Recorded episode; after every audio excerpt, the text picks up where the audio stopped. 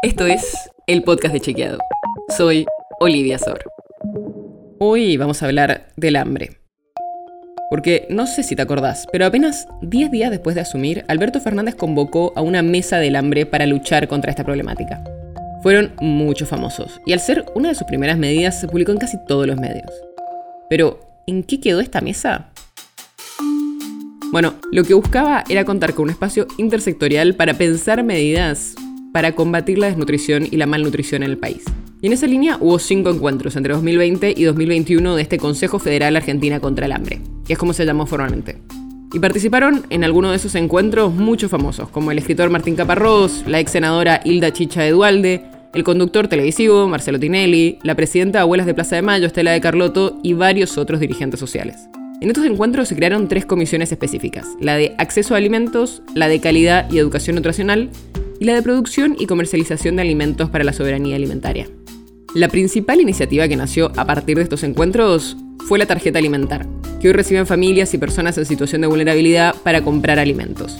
Y Daniel Arroyo, el ex ministro de Desarrollo Social de la Nación, que impulsó la creación de este espacio, destacó que esta mesa también ayudó a sostener la paz social en el medio de la pandemia a partir de la ayuda a comedores. Pero su última reunión fue en mayo de 2021. Y hasta el momento se desconoce cuál es la actividad que está realizando. Y si vemos los resultados a nivel más general, la promesa de terminar con el hambre durante el gobierno de Alberto Fernández está incumplida.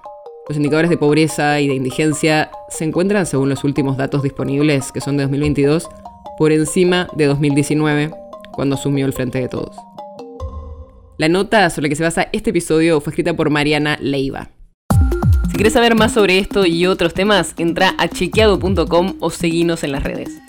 El podcast de Chequeado es un espacio en el que de lunes a viernes te contamos qué de lo que escuchaste o circuló es verdadero o falso.